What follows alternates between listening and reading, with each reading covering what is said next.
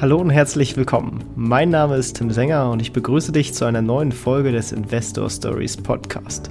Erfahre von anderen Investoren, wie sie gestartet sind und welche Erfahrungen sie auf ihrem bisherigen Weg gemacht haben. Lass dich von ihren Geschichten, Strategien und Vorgehen inspirieren und schreibe deine eigene Investor Story.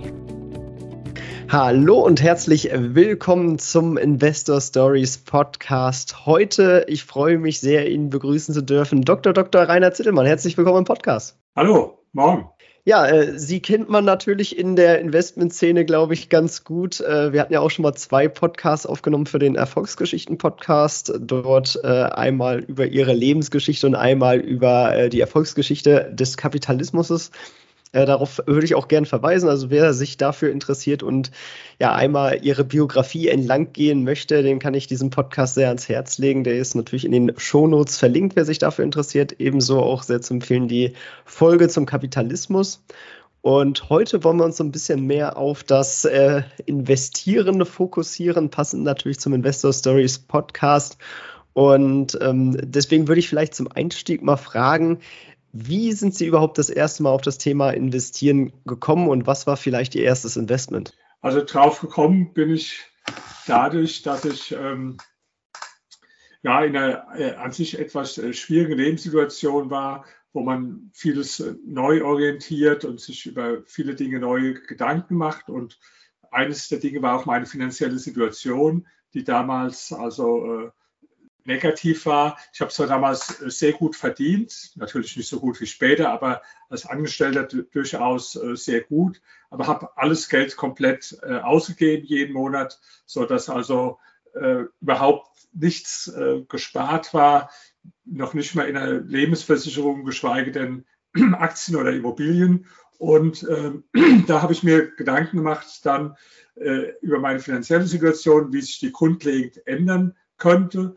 Und ja, dann habe ich so angefangen, wie die meisten Menschen anfangen, mich äh, mit, äh, für Aktien zu interessieren. Ja, habe aber auch damals dann äh, relativ frühzeitig in, in eine Immobilie investiert, in eine Wohnung.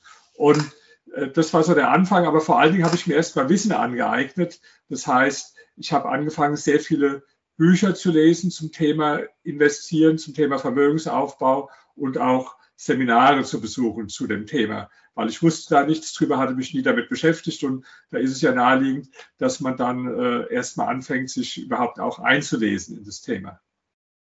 Ja, das war dann damals auch diese Zeit, glaube ich, wo diese äh, Steuersparmodelle äh, mit Sonderabschreibung für Immobilien relativ im Trend war, oder? Genau, ja, das war genau diese Zeit. Das war so Mitte bis Ende der 90er Jahre. Das war auch meine erste Investition in eine äh, Wohnung in Potsdam. Das, das war im total zerfallenen Zustand. Also wie das so üblich war, nach äh, vielen Jahrzehnten Sozialismus war in der DDR ja damals also ein Großteil der Wohnungsbestände beschädigt. 40 Prozent war beschädigt, 10 Prozent war äh, völlig unbewohnbar. Und zu diesen völlig unbewohnbaren hat auch ein Haus in Potsdam gehört. Und in diesem Haus habe ich eine kleine Wohnung dann als Kapitalanlage erworben. Das Konzept war damals so, dass man äh, die Altbausubstanz plus eine Modernisierungsverpflichtung eines Bauträgers gekauft hat und konnte dann die, die hohen Modernisierungskosten, die also weit höher waren als der Wert der Abs äh, Altbausubstanz, konnte man dann abschreiben. So. Und dabei haben sie dann quasi Blut geleckt und, und sich mehr in das Thema reingearbeitet und dann äh, ging es quasi weiter? Ja, ich habe dann also erstmal mich auch da sehr äh, umfassend informiert, äh, ob das wirklich so äh, korrekt ist, die steuerlichen Aussagen über den Markt und so weiter, besonders aber über das Steuersparmodell, ob das wirklich so funktioniert. Und ähm, war dann so, nachdem ich selbst davon überzeugt war, ich habe dann natürlich auch meinen Steuerberater gefragt und nachdem ich den überzeugt hatte, habe ich äh, dann mit dem Bauträger bin ich dann eine Kooperation eingegangen und habe dem dann selbst äh, eine der Wohnungen verkauft. Ich habe den dann gefragt, also äh, lieber Steuerberater, vielleicht ist es bei Ihnen ja so wie bei den Schustern, von denen man sagt, dass sie selbst die schlechtesten Schuhe tragen. Vielleicht ist es ja bei Ihnen so, dass Sie auch selbst zu viel Steuern zahlen, obwohl Sie Steuerberater sind. Das haben Sie mir gerade selbst erklärt. dass die Sache hier Hand und Fuß hat. Was würden Sie davon halten, wenn Sie selbst jetzt nach mir auch eine Wohnung da kaufen? Und dann hat er auch eine Wohnung darauf da gekauft. Ich habe dann auch eine Provision dafür äh, bekommen und habe dann angefangen, also auch äh, nebenberuflich äh, weiteren Personen Wohnungen zu verkaufen. Und dann kam ja später auch so ein bisschen die, die Professionalisierung dabei, die ja dann später auch in der, in der Gründung ihres eigenen Unternehmens äh, irgendwann mündete. Ähm, wie ist das quasi dann so verlaufen? Also haben Sie sich dann schon mehr auf den, auf den Vertrieb quasi und dann über Provisionengewinne zu erzielen konzentriert oder äh, sind Sie dann eher auch auf eigene Suche gegangen nach lukrativen Objekten? Nee, das war äh, weder so noch so, sondern ähm, ich habe dann tatsächlich ein paar Jahre später eine eigene Firma gegründet, aber äh, der Gegenstand der Firma war die äh, Public Relation Marketing Beratung für große Immobilienunternehmen. Also unser Unternehmen hat nicht selbst Immobilien verkauft. Das habe ich äh, privat gemacht, Immobilien zu erwerben. Aber erstmal habe ich halt eine Firma gegründet, ein Unternehmen, angefangen mit einer einzigen Mitarbeiterin am Schluss waren wir dann so 40 bis 50 Mitarbeiter, wo ich die Firma verkauft habe. Und wir waren schon nach wenigen Jahren äh, unumfochtener Marktführer in dieser Nische, die wir uns gesucht haben, also für die äh, Kommunikationsberatung von Immobilienunternehmen. Wir hatten so die, die ganzen großen Immobilienunternehmen in Deutschland waren unsere äh, Kunden, börsennotierte Immobilienaktiengesellschaften oder auch ähm, die ganzen Töchter von äh, Banken, also zum Beispiel Töchter, Tochter der Deutschen Bank, Commerzbank, äh, äh, Dresdner Bank gab es damals noch, äh, Hypovereinsbank, äh, HSH Nordbank, WestLB, also diese ganzen Banken, die hatten Tochtergesellschaften, die im Immobilienbereich tätig waren und ja, auch zum Beispiel Ernst Young, die Wirtschaftsberatungsgesellschaft, die hatte auch eine Tochtergesellschaft gehabt, Ernst Young Real Estate, die war auch Kunde von uns. Und so haben wir also ähm, eine ganze Reihe äh, Kunden gehabt aus dem Bereich und damit äh, haben wir äh, Beratungs, äh, ähm, äh, Beratungshonorare von denen äh, bekommen. Und das war dann auch das, wodurch ich vermögend geworden bin, also als Unternehmer. Und das Geld, was ich da verdient habe, das habe ich dann am Berliner Immobilienmarkt größtenteils investiert. Das waren dann klassisch Anlageobjekte, also so, so, zur Vermietung oder war das so eine Art Fix-and-Flip-Geschäfte oder was waren das so für, für Deals, die Sie gemacht hatten? Also ich habe immer sehr langfristig investiert. Ich habe noch nie eine Wohnung verkauft, die ich kürzer als zehn Jahre gehalten habe, auch aus steuerlichen Gründen, weil ich die äh, Wohnungen immer äh, im Privatvermögen gekauft habe. Und da ist es ja so, dass nach zehn Jahren der Gewinn steuerfrei ist, wenn man dann verkauft. Und ja, ich habe ja die, die meisten Wohnungen, die habe ich so äh, Ende der 90er, Anfang der 2000er Jahre gekauft und dann 10, 10 bis 15 Jahre später verkauft. Meistens so zum Vierfachen des Preises, wo ich eingekauft hatte. Und äh, wenn man da ein paar Millionen Gewinn macht, ob man die dann am Schluss mit einem Spitzensteuersatz von über 48 Prozent äh, versteuern muss oder steuerfrei äh, die Gewinne mitnehmen kann, ist natürlich ein Riesenunterschied. Und ähm, das schon allein aus dem Grund habe ich also keine äh, Wohnung verkauft, die ich kürzer als zehn Jahre gehalten habe. Okay, aber dann schon auch immer vermietet, also ähm, für, für die Zeit dann auch. Na klar, ich, äh, man will ja die, die Einnahmen haben und die, die Einnahmen, die kommen ja aus der Miete, logischerweise raus. Ja. Das stimmt. Wenn man so äh, zurückblickt quasi und, und, Sie gucken jetzt, wie Sie heute investieren und, und so über die Zeit, äh, hat sich da vielleicht was verändert bei Ihnen? Ja, da hat sich was verändert, weil damals hat ja der Vermögensaufbau im Vordergrund gestanden. Ich habe ja ein Buch geschrieben, Reich werden und bleiben, wo ich so zwei Phasen unterscheide. Die Phase des Reichwerdens, das war damals. Äh, jetzt bin ich erreicht, jetzt geht es um das Reichbleiben. Und in beiden Phasen gibt es ähm, ganz, ganz unterschiedliche Gesetzmäßigkeiten. Das heißt, bei mir geht es im Moment vor allen Dingen darum, dass das äh, Vermögen, was ich habe, erhalten bleibt, was ja schwer genug ist. Und das ist aber eine andere Zielsetzung, als wenn man sagt, ich baue erstmal Vermögen auf. Was würden Sie denn da quasi unterscheiden? Also was sind so Eigenschaften oder Ziele, die man sich in der Vermögensaufbauphase vielleicht erstmal äh, setzen sollte? In der Vermögensaufbauphase würde ich vor allen Dingen jedem empfehlen, bevor er über Aktien oder sowas nachdenkt, darüber nachzudenken, wie er mehr Einnahmen generieren kann, am besten durch unternehmerische Aktivitäten, weil es hat immer Tatsache, wenn man die Liste anschaut der reichsten Menschen der Welt oder auch der reichsten Deutschen, dass die meisten, wenn man mal die ausnimmt, die, sagen wir, durch Erben reich geworden sind, die wollen wir mal ausnehmen, wenn man die rausnimmt, dann sind die aller, allermeisten durch Unternehmertum reich geworden. Da werden Sie kaum einen finden, der durch äh, Aktieninvestments reich geworden ist. Und ähm, das heißt, ähm, ist, wer jetzt in der Vermögensaufbauphase ist äh, und erstmal reich werden will, dem würde ich äh, empfehlen, bevor er sich mit irgendwelchen äh, Aktieninvestments äh, beschäftigt, sollte er sich mit äh, Unternehmertum beschäftigen. Übrigens ist es auch eine Meinung, die mein Freund Gerd Kommer teilt, wäre auch mal ein guter Interviewpartner für Sie. Manche kennen vielleicht Gerd Kommer, weil er ist so der führende Experte für ETFs in Deutschland. Er hat sehr viele äh, empfehlenswerte Bücher dazu geschrieben und der hat auch äh, meine Unterscheidung übernommen vom, von der Reich-Werden- und Reich-Bleiben-Phase und hat mir also ausdrücklich zugestimmt, äh, reich werden mit Aktien, das ist äh, eher kein vernünftiges Konzept. Äh, Aktien sind gut zum Reich bleiben äh, und zum Reich werden. Da ist er auch meiner Auffassung gefolgt, ist Unternehmertum der richtige Weg. Und das verstehen viele Menschen nicht, aber genau deswegen habe ich auch in meinem Buch Reich werden und bleiben in dem ersten Teil, also über das Reich werden, auch tatsächlich das Thema äh, Unternehmertum in den Vordergrund gestellt.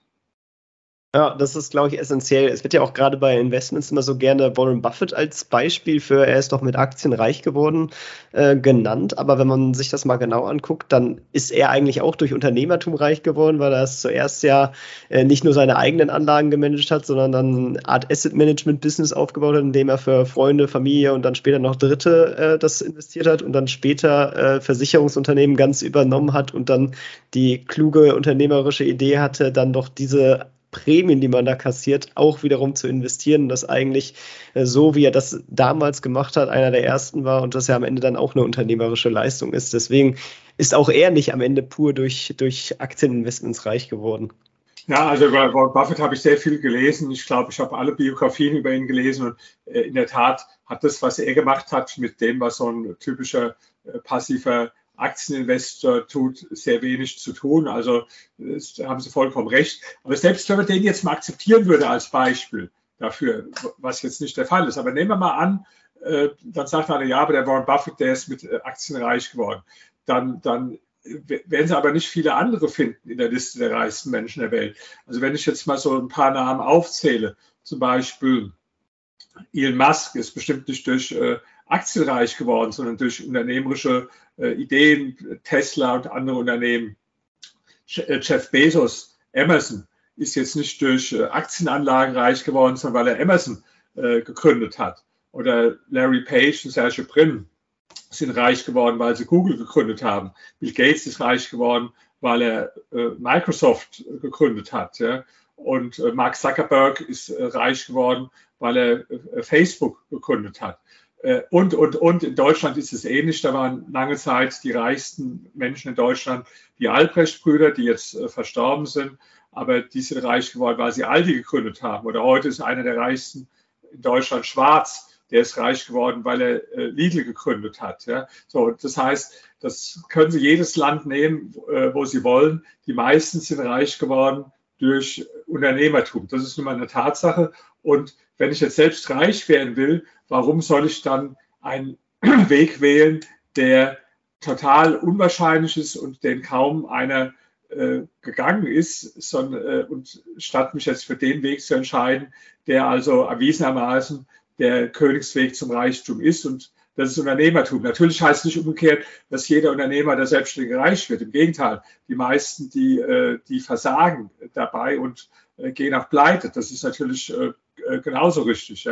Deswegen empfehle ich auch nicht jedem einfach zu sagen, ich kündige jetzt und werde mal Unternehmer, weil ich reich werden will.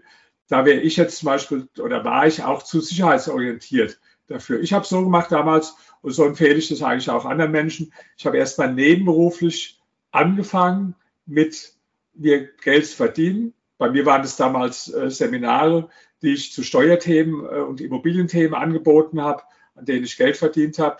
Habe dann erstmal nebenberuflich angefangen und nachdem ich nebenberuflich mehr Geld schon verdient hatte als im Hauptberuf, ja, da habe ich gesehen, okay, du hast offenbar doch das Zeug zum äh, Unternehmertum und habe dann äh, mich selbstständig gemacht, meine eigene Firma gegründet. Und das ist nicht nur ein Weg, den ich gegangen bin, sondern viele andere Menschen auch. Also viele, die ich kenne, die haben, die waren erst angestellt und haben irgendwo nebenbei dann angefangen, äh, etwas äh, Unternehmerisches zu tun, um da erstmal zu gucken, ob sie das Zeug dazu haben. Und in dem Moment, wo sie da erfolgreich waren und am Schluss auch mehr Geld verdient haben als im Hauptberuf, dann haben sie gekündigt. Das ist so der Weg, den ich eigentlich empfehle, weil einfach so ins kalte Wasser zu springen und zu denken, das wird schon klappen, wenn man extrem risikobewusst ist, kann man es natürlich auch machen. Ich habe jetzt nie zu den Menschen gehört, äh, die ein sehr hohes Risikoprofil hatten. Deswegen habe ich für mich persönlich den anderen Weg gewählt. Risikoprofil ist dabei auch ein gutes Stichwort, wenn wir jetzt auf heute schauen und äh, dann auf der Vermögenssicherung äh, oder reich bleiben äh, Schiene schauen. Äh, wie, wie, sind Sie dann heute so aufgestellt? Also was ist äh, für Sie ausschlaggebend, wenn man reich bleiben will und wie stellt man dann so sein Portfolio auf? Also der Unterschied äh, auch reich werden und reich bleiben in der reich werden Phase, da geht es mehr um, Fokussier äh, um Fokussierung, also dass man sich auf wenige erfolgversprechende Investments fokussiert. Bei mir war das damals der Immobilienmarkt in Berlin vor allen Dingen. In der reich bleiben Phase geht es auch um Diversifikation, dass man also äh, möglichst breit diversifiziert, um dadurch das Risiko zu reduzieren. Das heißt konkret bei mir, ich bin immer noch im äh, großen Teil auch in Immobilien investiert, habe aber auch viele Immobilien in Deutschland verkauft, nicht alle, aber einen großen Teil und habe dann eher umgeschichtet in äh, amerikanische Immobilien äh, und habe auch einen äh, relativ hohen Aktienanteil. Äh, aber die Aktien, da habe ich praktisch äh, so gut wie keine Einzelwerte, sondern bei mir ist es überwiegend alles investiert in einen weltweit anlegenden ETF, also auf einen äh, weltweiten Index. Und ja, als drittes habe ich aber auch Anleihen. Da wundern sich manche Leute, warum Anleihen, ähm, warum nicht alles in Aktien und alles in Immobilien. Aus zwei Gründen. Erstens, weil ich halt sicherheitsorientiert bin und wenn man dann äh, 100 Prozent in Aktien zum Beispiel anlegt, dann ist man auch dem der Volatilität des Aktienmarktes zu 100 Prozent ausgeliefert. Klar, wenn der Aktienmarkt dann um 50 Prozent hochgeht, dann ist man 50 Prozent reicher, aber wenn er um 50 Prozent runtergeht, ist, er, ist man um 50 Prozent ärmer. Das wäre also ein Risiko, was ich nicht tragen wollte. Deswegen ähm, habe ich auch einen Teil in Anleihen investiert. Bei Anleihen ist jetzt das Problem, dass die Verzinsung ja in den letzten Jahren null war oder sogar negativ war. Und das ist natürlich äh, nicht erfreulich, ja, weil im Prinzip verliert man äh, damit äh, dann sogar über längere Zeit äh, Geld. Und das ist jetzt noch äh, dramatischer geworden, das Problem durch die Inflation. Ja. Jetzt war es bei mir so, dass ich schon äh, frühzeitig äh, die Gefahr gesehen habe bei der Inflation und habe deswegen einen äh, erheblichen Teil meiner äh, Gelder, die ich in Anleihen investiert habe, in inflationsindexierte Anleihen investiert. Das heißt, das sind Anleihen, die sich im Gleichlauf mit der Inflationsrate mitentwickeln. Also wenn die Inflation dann entsprechend steigt, äh, steigt auch die, die Anleihe entsprechend. Die sind natürlich ansonsten praktisch, äh, gibt es da so gut wie keine äh, oder keine Zinsen, sogar Negativzinsen drauf. Aber es ist halt ein Inflationsschutz. Da muss man nur zu wissen, wenn man so eine Anleihe kauft, dann ist immer schon eine gewisse Inflationserwartung drin enthalten, drin eskontiert in der Anleihe und ähm, man fährt also nur dann gut, wenn die Inflation höher ausfällt, als es die Marktteilnehmer zum Zeitpunkt des Kaufs der Anleihe erwarten. Aber ich habe es jetzt selbst noch vor, ja, ich hatte damals äh, Anleihen äh, selbst noch vor einem Jahr gekauft, da war eine 2% Inflationserwartung äh, drin enthalten. Ich habe sogar vor ein paar Monaten nochmal nachgekauft. Da waren 3% Inflationserwartung drin enthalten. Aber jetzt, wenn man sieht, im Moment haben wir im Euroraum ja fast 9% Inflation, in den USA auch. weiß man nicht, ob das jetzt so bleibt auf die Jahre, aber ich sage mal, ähm, deswegen habe ich einen Teil der Gelder, die ich in Anleihen investiert habe, halt auch in inflationsindexierte Anleihen investiert. Und ein weiterer Grund, warum ich Anleihen kaufe, ist ja der, ähm, man, man, braucht ja immer gewisse Reserven, Gelder für den Fall, dass man irgendwo neu nachinvestieren möchte. Das heißt, man braucht ja einen gewissen äh, Prozentsatz an Liquidität.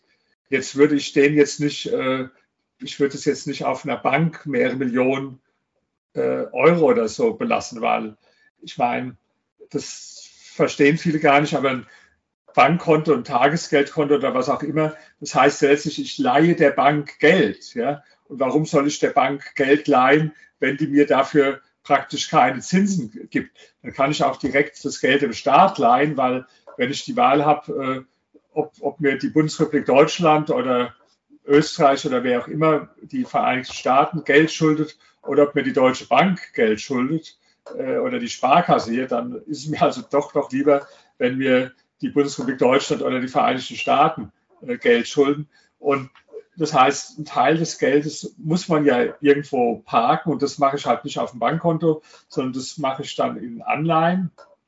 Und wenn dann der Aktienmarkt sehr stark eingebrochen ist, wie zum Beispiel zu Beginn der Corona-Krise, da habe ich dann auch äh, nachgekauft äh, Aktien, also von diesem weltweit anlegenden Aktienfonds. Und das war eine gute Entscheidung, weil das danach ja dann wieder steil aufwärts gegangen ist. An dieser Stelle möchten wir dir einen weiteren Werbepartner von uns vorstellen, und zwar Rockets. Rockets ist die größte Plattform für Crowdfinanzierungen von Projekten, Unternehmen und Immobilien und bietet dir eine breite Auswahl an verschiedenen Investitionsmöglichkeiten, sodass du dein Portfolio weiter diversifizieren kannst. Dir stehen verschiedene Investmentkategorien zur Auswahl und du entscheidest, ob du in professionelle Immobilienprojekte, innovative Startups, Energieprojekte oder etablierte Unternehmen mit Zukunftspotenzial investierst. Schon ab 250 Euro kannst du direkt online investieren und profitierst von attraktiven Renditen zwischen 6 bis 8 Prozent. Du wählst das Projekt aus, das dir zusagt und hast den Vorteil, dass jedes Projekt von Rockets ein strenges Auswahlverfahren durchläuft, bevor es überhaupt online gestellt wird. Wenn du direkt loslegen willst, dann geh einfach auf investor-stories.de slash rockets oder nutze den Link in den Shownotes. In Folge 193 hatten wir übrigens mit dem Geschäftsführer von Rockets gesprochen. Den Link dazu findest du ebenso in den Shownotes. Und jetzt wünsche ich dir viel Spaß bei der weiteren Podcast-Folge. Das ist auf jeden Fall eine, eine, sehr smarte Sache, auch einfach immer als äh, Puffer, weil äh, man möchte ja dann doch auch nicht immer irgendwelche Reserven abgrapschen oder auch Aktien verkaufen möchte, falls man mal für irgendwas anderes Geld braucht. Äh, ist das auf jeden Fall keine schlechte Sache. Ist Gold für Sie ein Thema? Ja, Gold habe ich auch gekauft, schon ähm, im Jahr 2004. Habe das auch bis heute behalten. Damals habe ich das Kilo gekauft für 10.000 bis 14.000 Euro. Jetzt ist es ungefähr 55.000 Euro wert. Also auch das war keine schlechte Entscheidung. Ich habe das äh, die ganze Zeit gehalten, also jetzt schon seit, ja, seit 18 Jahren habe ich das Gold. Und äh, das ist für mich äh, jetzt kein sehr großer Teil von meinem Vermögen. Das sind nur ein paar Prozent, aber die paar Prozent sind genug, dass ich einige Jahre davon äh, leben könnte. Das ist mehr so meine Versicherung für, man weiß ja nicht, wenn es einen ganz großen Crash gibt, einen Totalzusammenbruch an den Finanzmärkten oder was auch immer. Da kann Gold auch mal kurzfristig mit runtergezogen werden oder mit leiden, aber im Prinzip ist es doch eher so, dass Gold dann äh, der sichere Hafen ist in so einer Situation, genau wie der Dollar übrigens. Deswegen habe ich auch äh, schon lange die Meinung vertreten, dass man also auch mit Blick auf die Währung diversifizieren soll. Also ich halte jetzt nichts davon, alles im Euroraum zu haben. Abgesehen davon geht das gar nicht. Wer weltweit in Aktien investiert, der ist ja automatisch in anderen Währungen drin. Speziell ist ja auch im Dollar drin. Und äh, deswegen bei mir kommt noch dazu, dass ich also auch in amerikanische Immobilien investiert habe.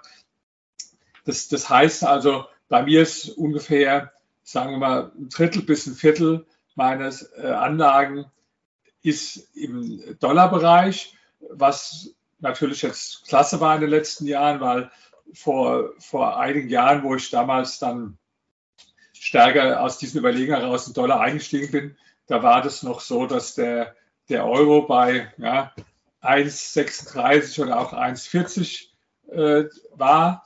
Jetzt haben wir inzwischen ungefähr die Parität Euro-Dollar. Das heißt, selbst wenn diese Anlagen sonst nichts gebracht hätten, habe ich ja schon ein Drittel äh, durch die Währungseffekte äh, gewonnen. Ist auf jeden Fall ein netter äh, Buchgewinn, sage ich jetzt mal, der, der erstmal immer nett aussieht. Äh, wenn wir jetzt in die Immobilien so ein bisschen reinschauen, ähm, da hatte ich mal auf Facebook, glaube ich, gesehen, dass sie äh, sich auch an ein Gebäude oder Immobilie äh, im New York Times Square äh, eingekauft hatten, äh, was ich ja irgendwie ziemlich spannend finde. Ist das äh, so und wie kam es dazu? Das hatte ich geplant am, am, am One Times Square. Das ist dieses berühmte Gebäude. Und da hatte ich in der Tat geplant, äh, ungefähr anderthalb Millionen, also jetzt keinen sehr hohen Betrag, aber für, für mich schon auch einen signifikanten Betrag zu investieren. Das hat sich leider zerschlagen, weil ich habe das Angebot gemacht und das gezeichnet und dann hat aber später praktisch alles ein institutioneller Investor gekauft, ja, sodass die paar Privatanleger wie ich äh, da leider nicht zum Zug gekommen sind. Aber okay, zum Ersatz habe ich dann in den entsprechenden äh, Fonds investiert. Der, den bin ich auch schon länger investiert. Der ist von dem Unternehmen Jamestown aufgelegt. Die haben auch dieses, äh, dieses andere Investment angeboten.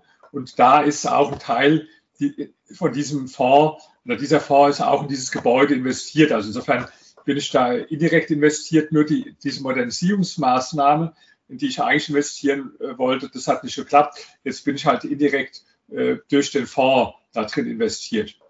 Äh, okay. Der, mit, mit, mit Jamestown habe ich schon früher als Privatanleger im kleinen Maß sehr, sehr, sehr gute Erfahrungen gemacht. Ich habe auch in, meinem, äh, in meiner ähm, äh, Autobiografie, also die heißt, wenn du nicht mehr brennst, starte neu.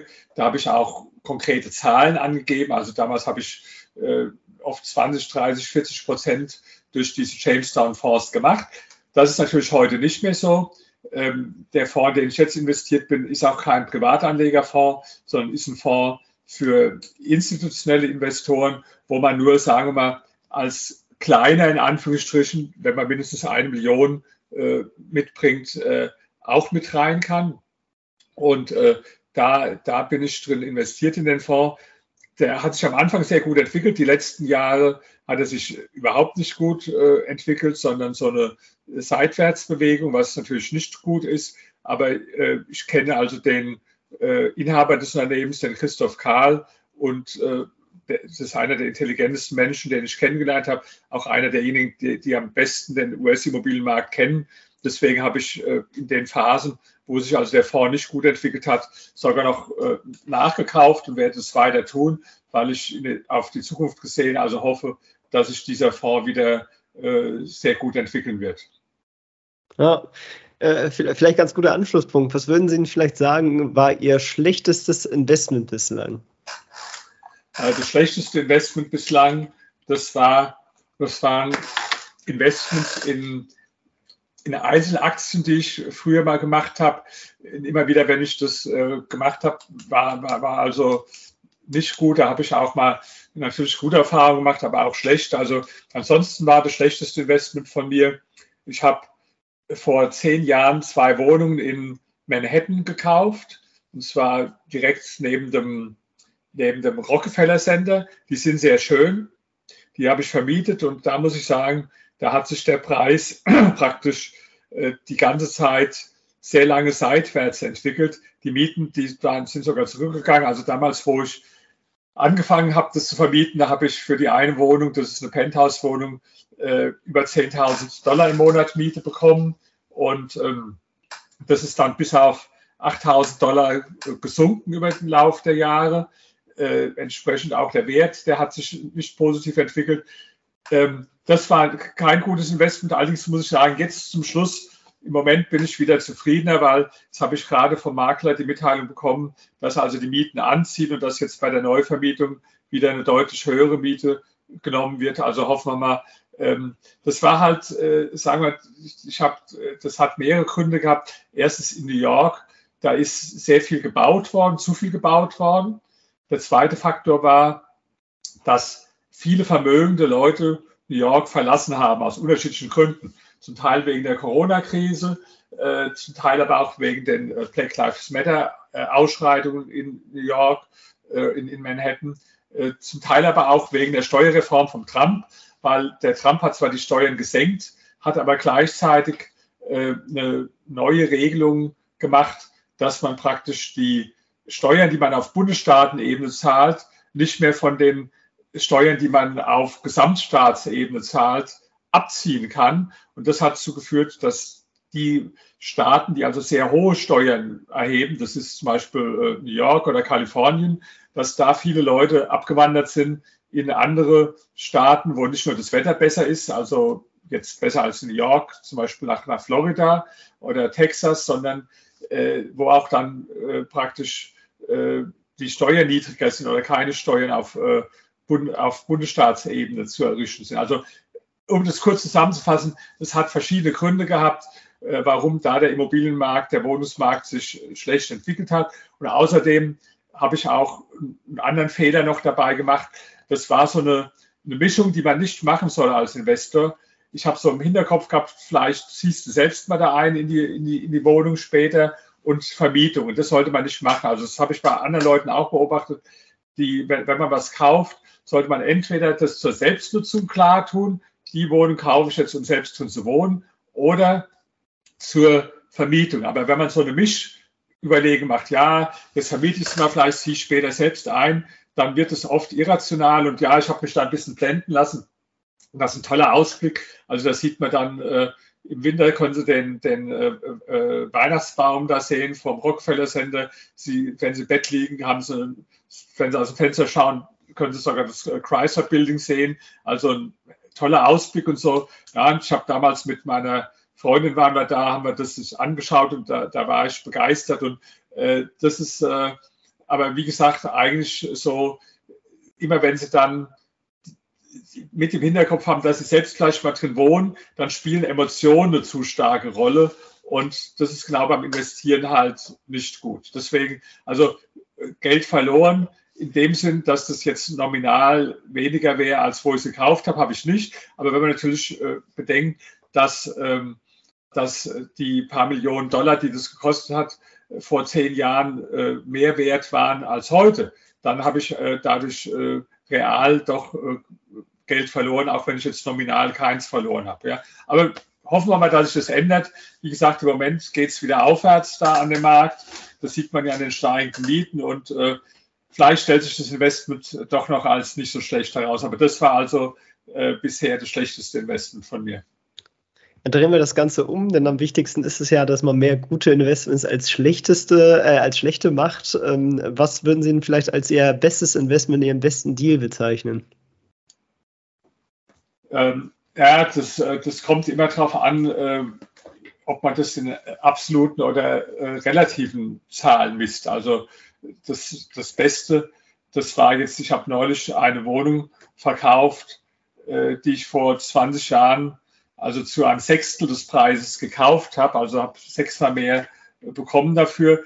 Das war natürlich toll, aber es war halt nur eine Wohnung. Und aber bei, bei ganzen Häusern, da war es so, dass ich bei mehreren Häusern das Vierfache dessen rausgeholt habe, äh, für was ich eingekauft habe. Also ich habe dann eingekauft zu Zeiten, wo halt wir alle abgeraten haben, haben gesagt, der Berliner Immobilienmarkt ist schlecht oder eines war mal direkt auf dem Höhepunkt der Finanzkrise, wo auch keiner kaufen wollte. Da konnte ich dadurch günstig einkaufen und habe dann, wo das also Mode war, in Berlin zu investieren, alle gesagt haben, man muss jetzt investieren, da habe ich dann wieder verkauft. Und da war eigentlich bei, äh, bei all den Investments, also ich habe ich hab kein Wohnung oder kein Haus für weniger verkauft als fürs Vierfache dessen, was ich eingekauft habe. Und wie gesagt, der Spitze, aber das war jetzt nur mal auf eine Wohnung bezogen, war das dann sogar bis zum Sechsfachen.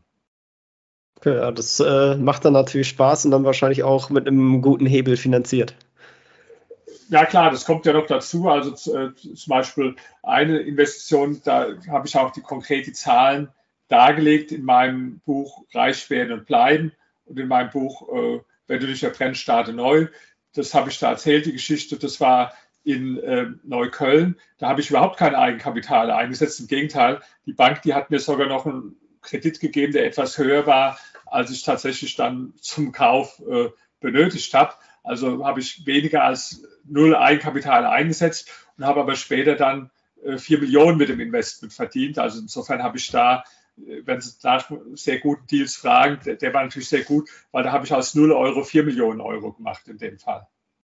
Ja, das ist äh, eine Eigenkapitalrendite, die sich sehen lassen kann. Also die ist halt unendlich, kann man auch deswegen nicht messen. So. Genau. Ja. Gibt es sonst irgendwelche interessanten, äh, skurrilen, äh, witzigen Investment-Anekdoten, die Sie so äh, über Ihre Zeit mal ge gesehen, erlebt haben? Ja, also auch mal für den, der, der, gar kein Geld hat, kann man hier und da, wenn man die Augen offen hält, was machen. Ich hatte mal eine Zeit lang überlegt, äh, Parkplätze zu kaufen, war aber schwierig, die meisten waren zu teuer, aber dann habe ich so ein so ein, ähm, äh, dann, dann habe ich so ein Pachtgarage praktisch gekauft, wo zwar das Grundstück man nicht kaufen konnte, aber die Garage, die drauf steht. Und das war, ja, ich glaube, für, für 2000 Euro oder so habe ich das gekauft. Aber die Mieteinnahmen, die waren 1000 Euro daraus im Jahr.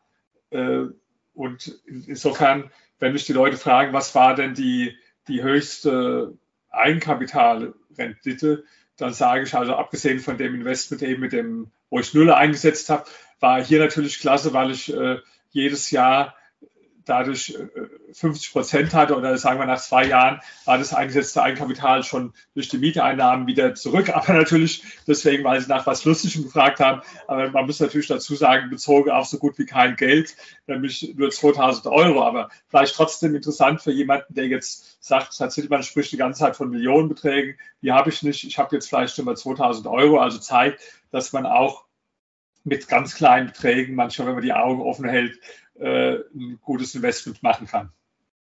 Ja, das zeigt, dass man auch im Kleinen gut anfangen kann. Und äh, dafür hätte ich jetzt auch ein passendes Rollenspiel tatsächlich nochmal.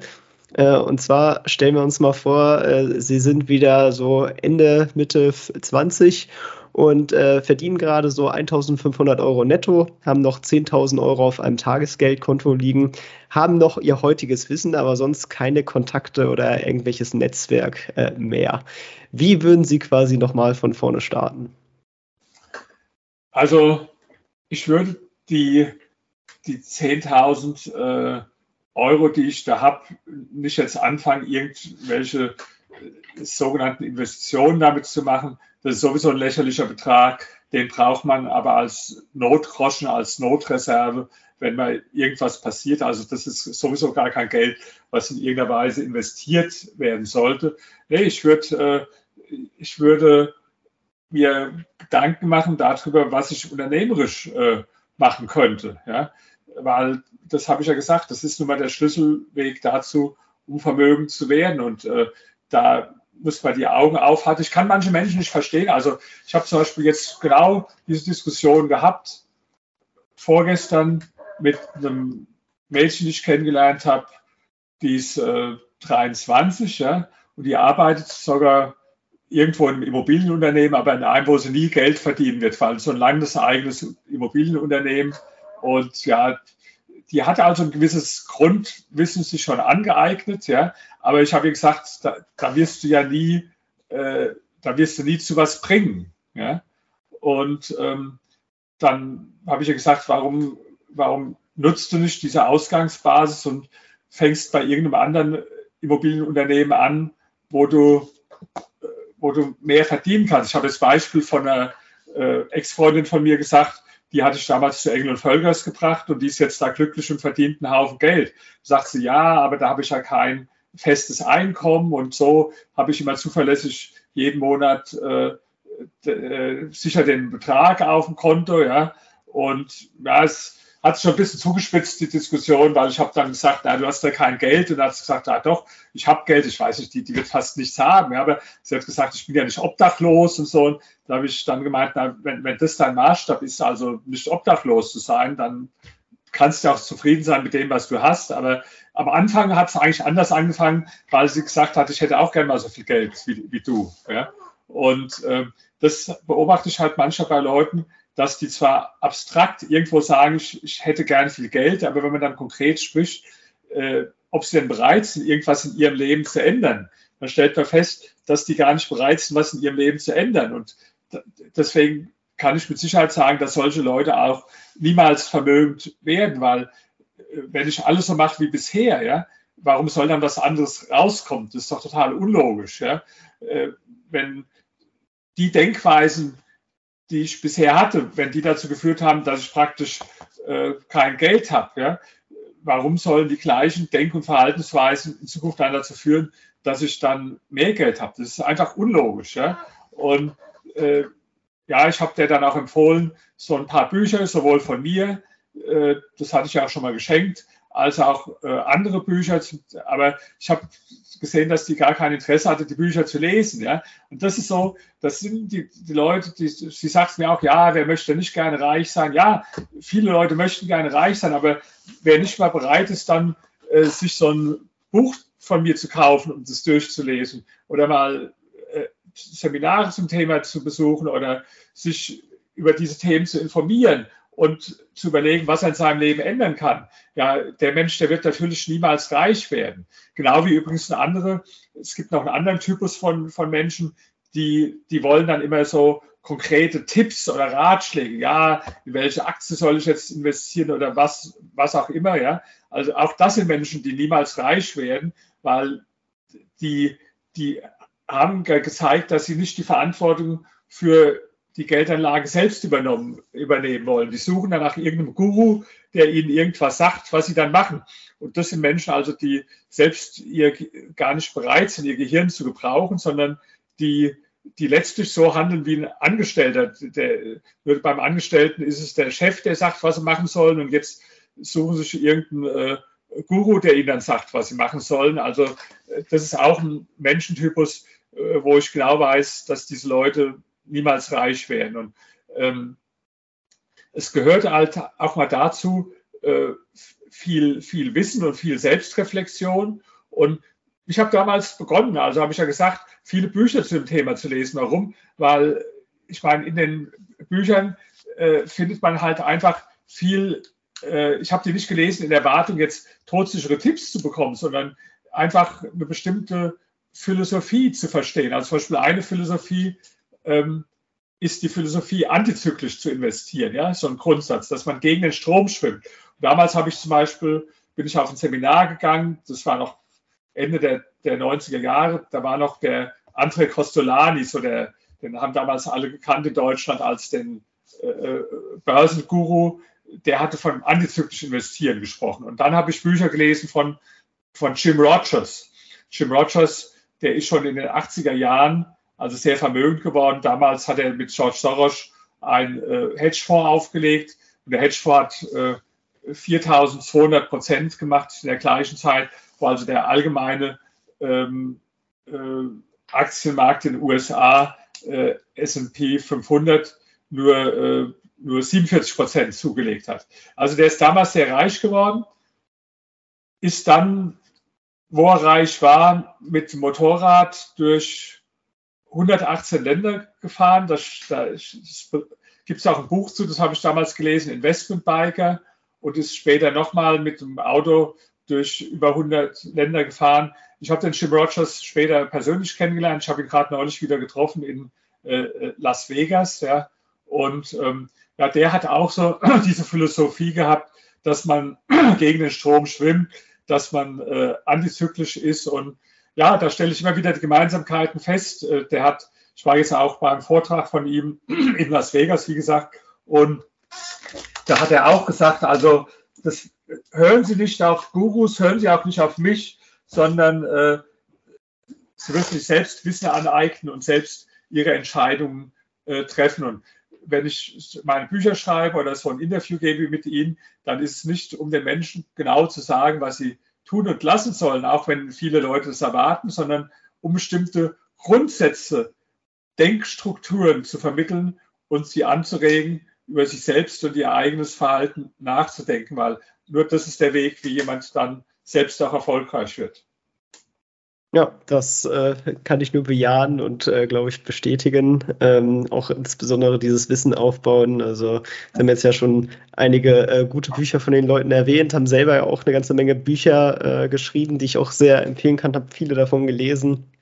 Ähm, die verlinke ich natürlich auch alle in den Shownotes. Also wer äh, möchte und sich mal da, da reinlesen möchte, in, in, was wir jetzt hier alles angesprochen hatten, Sie hatten ja auch äh, schon zwei der Bücher äh, zwischendurch erwähnt, äh, findet man alles in der Beschreibung. Ebenso haben wir auf unserer Seite auch eine schöne Buchempfehlungsseite mit allen Gästen, was die so für Bücher empfohlen haben. Ähm, genau, vielleicht zum Abschluss nochmal, wenn Sie so äh, den, den Leuten einen Ratschlag mit auf den Weg geben könnten, welcher wäre das? Also statt einem will ich mal zwei geben. Ja. Das erste, der erste Ratschlag ist, sauge alles Wissen auf wie ein Schwamm, äh, was du bekommen kannst ja, zu diesem Thema. Und der zweite ist, äh, wenn du reich werden willst, bevor du über irgendwelche anfängst mit einzelnen Aktien rumzuspekulieren, überleg dir, ob du eine gute Geschäftsidee hast im unternehmerischen Bereich, weil Unternehmertum ist letztlich der, der Schlüssel zum Vermögen. Ja, das ist auch ein guter Abschluss. Vielen Dank für die ganzen Insights, die Einblicke in Ihre persönliche Aufstellung und Geschichte und äh, was Sie alles mit uns geteilt haben. Danke dafür und ja, ciao, ciao. Vielen Dank Ihnen auch. Dankeschön. Schönen Tag noch. Das war's auch schon wieder mit dieser Podcast-Folge. Ich danke dir ganz herzlich fürs Zuhören. Wenn dir der Podcast gefallen hat, würde ich mich sehr freuen, wenn du ihn mit einer Bewertung auf iTunes unterstützt. Außerdem möchte ich dich gerne dazu einladen, der Investor Stories Community auf Facebook beizutreten. Hier hast du einen Austausch mit Gleichgesinnten und professionellen Investoren, die selber ihren Weg in die Freiheit der Finanzen gegangen sind und von ihnen kannst du lernen oder auch selber andere Leute bereichern und zudem ist dort Feedback zum Podcast immer willkommen. Um ganz schnell dorthin zu gelangen, kannst du auch einfach investor-stories.de slash community eingeben. Ich freue mich, wenn du auch beim nächsten Mal wieder dabei bist. In diesem Sinne, alles Gute, dein Tim.